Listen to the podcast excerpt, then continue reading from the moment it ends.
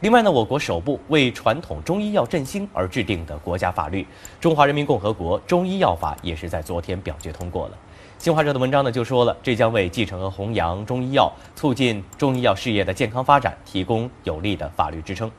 中医药法呢，作为第一部全面系统体现中医药特点的综合性的法律，将对中医药行业发展具有里程碑的意义。其中啊，国家鼓励中医呃和西医来相互学习，促进中西医的结合，也成为了最大的亮点。